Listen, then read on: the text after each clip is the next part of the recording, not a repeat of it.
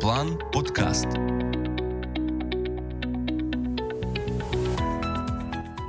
Моїх руках ось така книга людей любити речі використовувати.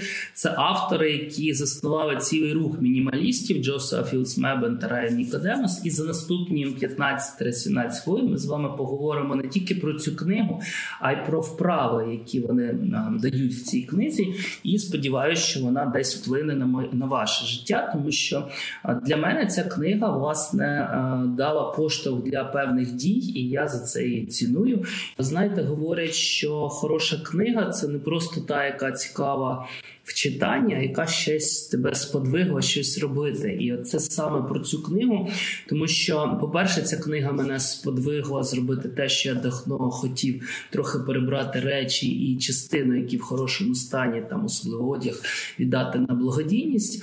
І а, я це таки зробив. У нас в Ірпіні є така організація прекрасна благодійна, де можна завозити там іграшки, речі в хорошому стані. Вони забирають. По-друге, я взагалі задумався і працюю над тим, щоб зробити гід по подарункам.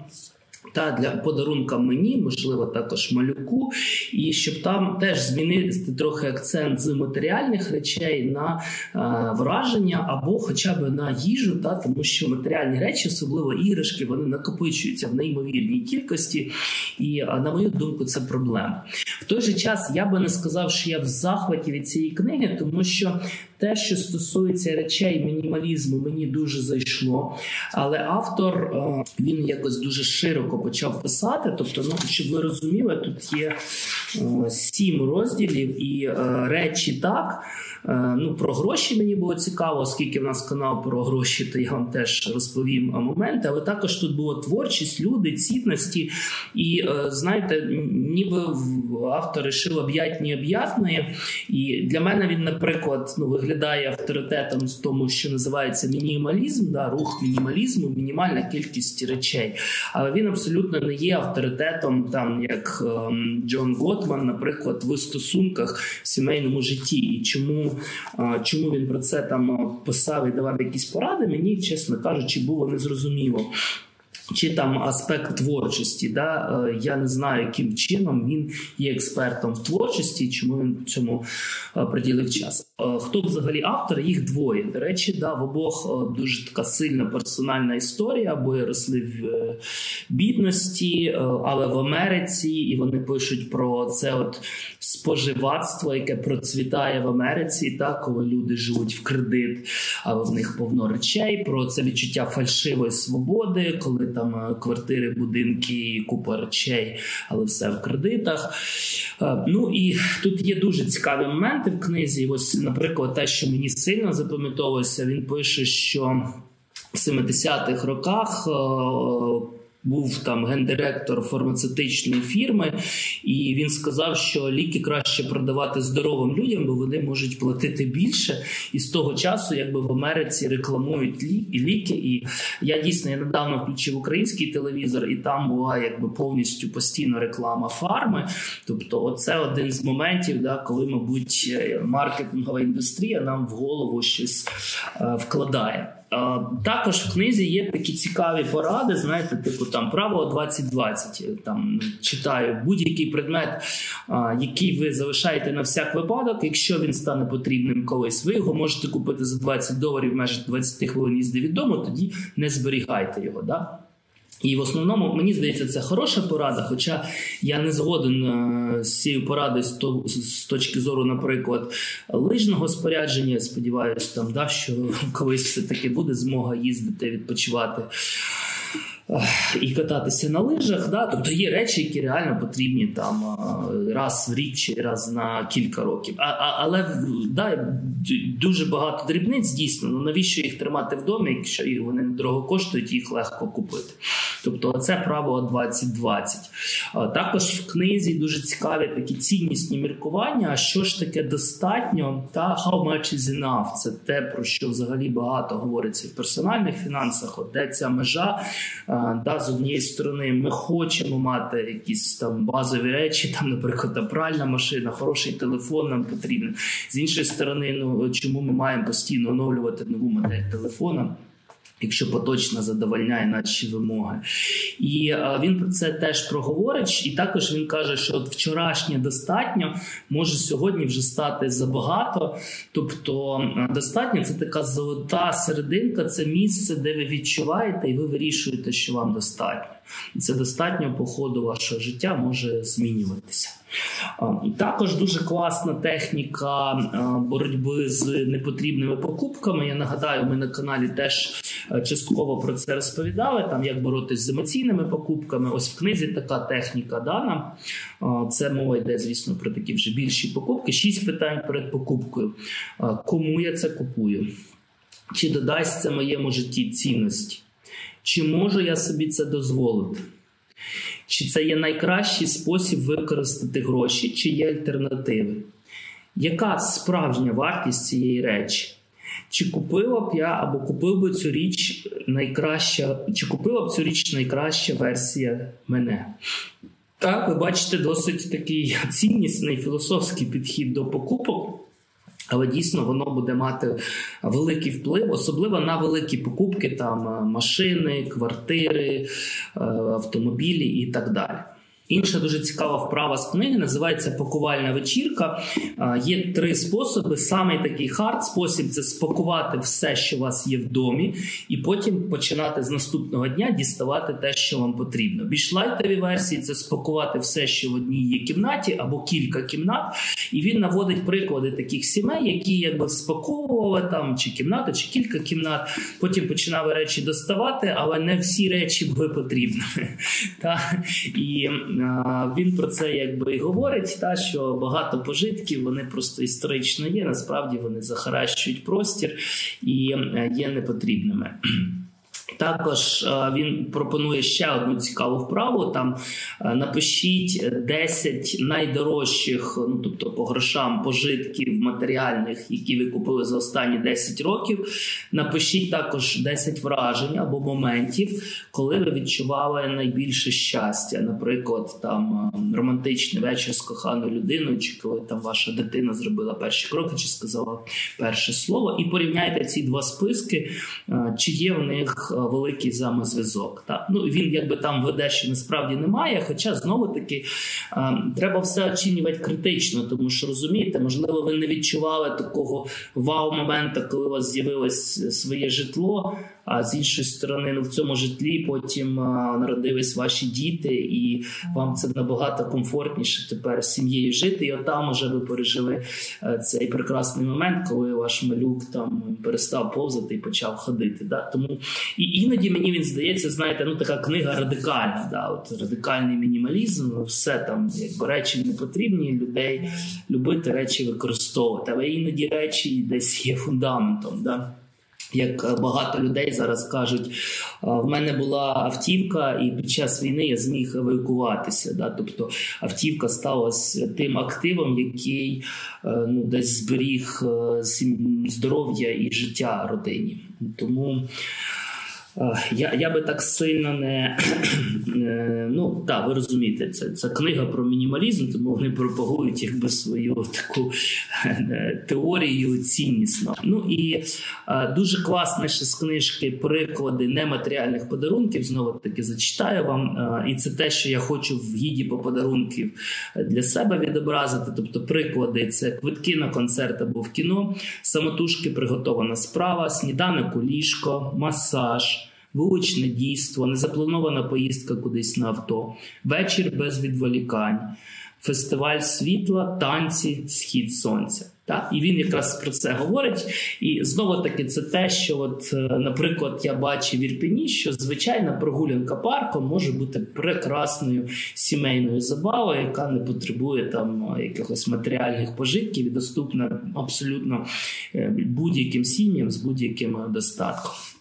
Також е, він говорить про те, що якщо ви все-таки відчуваєте е, потребу подарувати щось матеріальне, е, та, то це може бути там пляшка вина, пляшка гурманського шоколаду, пачка кави там місцевої обжарки. І оцей мені концепт дуже дуже сподобався, тому що про подарунки я розумію, що в культурі і в нашій культурі дуже часто прийнято там щось таке намацальне, як кажуть, подарувати, але це може бути щось що можна з'їсти і що не буде захаращувати простір. І я теж в цьому гіді подарунків для мене хочу це відобразити. Там, да, Наприклад, купуйте там е, вино чи сири українських крафтових виробників, і це буде класний подарунок. Далі тут е, в книзі от розділ істина, ну якось воно не туди. Там їжа, тіло, звички знову таки є дуже класні е, книжки про звички. Я б не сказав, що ця книга є якимось авторитетом чи дуже класно прописана по звичкам. Ще одна вправа з книги називається 90-90. Подивіться на свої пожитки, виберіть щось одне. Ви користувалися цим предметом останні 90 днів. Ви будете користуватися цим предметом наступні 90 днів. Якщо відповідь так і ні, ні, е, і там, і там, то він вам не потрібен. Та е, можна ось такі проводити з собою приклади, запитання собі ставити, і це мені здається дуже корисно для речей. Тепер розділ номер 5 гроші. Я приділяю йому увагу, тому що наш канал про гроші. Та він згадує Дейва Ремсі і відому фразу, що більшість живуть від зарплати до зарплати. І звісно, що перша порада, і Дейв Ремсі про це говорить: що позбавитись від е, всіх боргів. Далі про шопінг порада 30-30. Чи зможете, ну коли вам дуже щось хочеться, от там да, зудить, чи зможете ви почекати 30 годин? І 30 годин перевірте, чи вам дійсно це потрібно. Єдине, ну, це це правило називається 30-30. Тобто, якщо річ там менше певного порогу, в даному випадку 30 доларів, то типу не партість. Да? Ну, Тобто в кожного з нас є якийсь мінімальний поріг, де ми не задумуємося там і просто купуємо, якщо потрібно. Але він говорить про те, що мінімалісти це не ті, хто нічого не купує, це ті, хто купують обачно те, що їм потрібно. Далі він там говорить про декілька книжок про ретаймент, про пенсію. І ось там є класна фраза, що пенсія це не про те, коли ви будете старі немічні. Пенсія це те про е, час, коли ви будете вільні робити що завгодно, не маючи фінансових труднощів. Так? Тобто, фактично, це фінансова свобода, ось ця концепція такої здорової активної пенсії, коли в нас більше часу. Значить, які е, інвестиції погані для фінансової свободи? В книзі дуже цікаво про це написано. Ну, по-перше, накопичувальне страхування життя. Це те, що ми теж часто бачимо. Якщо потрібно страхування, часто воно потрібно, то можна просто страховку купити. Для чого там змішувати інвестиції з високими комісіями, і часто вони тільки в гривні. Окремі акції, тому що це ризик, да, і багато досліджень, як інвестор в акціях програє ринку. Золото, срібло, дорогоцінні метали. Автор пояснює, чому ануїтети різного роду. Ануїтети, як правило, знову таки, тому що там гарантовані виплати, а за гарантії треба платити високі socchi come signo І також автор каже, що якщо е, у вас ціль ось ця пенсійна фінансова свобода е, більше п'яти років, то депозити це теж поганий актив, бо вони мало приносять. Якщо там на 12 місяців інша ціль, то депозити ок. Ну ось така досить розумна, як на мене, класифікація п'яти активів, яких не має бути в вашому портфелі фінсвободи. Ще дуже класно в книзі написано про інвестиційні міфи. Ось е, це сторінка 214. Давайте я відкрию вам трішки почитаю. Руйнуємо сім інвестиційних міфів. Міф я за старий, щоб відкладати на пенсію. Та ви розумієте, що ніколи не пізно почати. Міф номер два: я за молодий, щоб відкладати на пенсію. Він навпаки говорить, що раз молоді, класно, у вас багато часу, для вас сила складних відсотків діє. Я не заробляю стільки, щоб відкладати на пенсію. Ну він пише: насправді не існує жодної причини, чому ви не можете вийти на пенсію мільйонерів. І далі тут є прорахунки, що всього 23 долари на тиждень можна відкладати і мати собі хорошу пенсію. Мої пенсійні заощадження жере інфляція. Ось тут цікаво, я вам повністю зачитаю. Це єдиний частково правдивий міф. Утім, це не важливо. Хоча через 10 років 100 доларів і справді матимуть меншу купівельну спроможність ніж 100 доларів сьогодні. Зворотній бік цієї монети теж істинний і має набагато більше значення. Через 10 років ваші 100 доларів матимуть нескінченно більшу цінність, ніж 0 доларів, які інвестував ваш друг. Насправді надійні інвестиції єдиний спосіб виберете інфляцію. Краще вкласти 100 доларів, ніж тримати їх в банку або під матрасом. І це теж те, що я людям пояснюю. Окей, так, є інфляція, так може таке стати, що ви на проміжку 10 років не переженете інфляцію. Але які у вас є альтернативи? Якщо гроші під матрасом, то вони точно знеціняться. Міф номер 5. Я краще витрачу свої гроші на щось інше. Ну це типовий та, е, варіант е, таких відмазок від того, що відкладати гроші. Міф 6. Е, ринок акцій ненадійний. Ну це ми теж на багато каналів освітлюємо. Так, ринок акцій це не депозит, але на довгий період це на сьогодні найкращий актив. Ну і ще нерухомість поруч. Ми з вами про це говорили. Міф номер 7. Я не маю достатньо часу або знань, щоб займатися пенсійними заощадженнями. Тут теж цікаво. Так, ми з вами, мабуть, справді ніколи не матимемо такої фінансової мудрості, як фахівці. Але саме тому ми мусимо знаходити інструменти, які вигадали надійні фахівці з хорошою репутацією. Хоча загалом я люблю робити все самостійно, інвестиційну стратегію я продумував не сам. Замість цього я провів власне дослідження, знайшов інвестиційні інструменти, які дозволяють керувати грошима без надмірного контролю з мого боку. Ну і далі він говорить про пенсійні рахунки і е, фонди Vanguard. Та, тобто, знову таки, так вам доведеться трішки проінвестувати свій час, але повірте, це ну не стільки так багато часу. Потім підтримувати вашу систему. Більше того, є канал Сімейний бюджет, є курси на Прометеусі, які ми запустили. Там інвестиції для початківців, інвестиції про є, врешті-решт, індивідуальна робота з фінансовим консультантом і пле. Тому ви можете отримати кваліфіковану допомогу.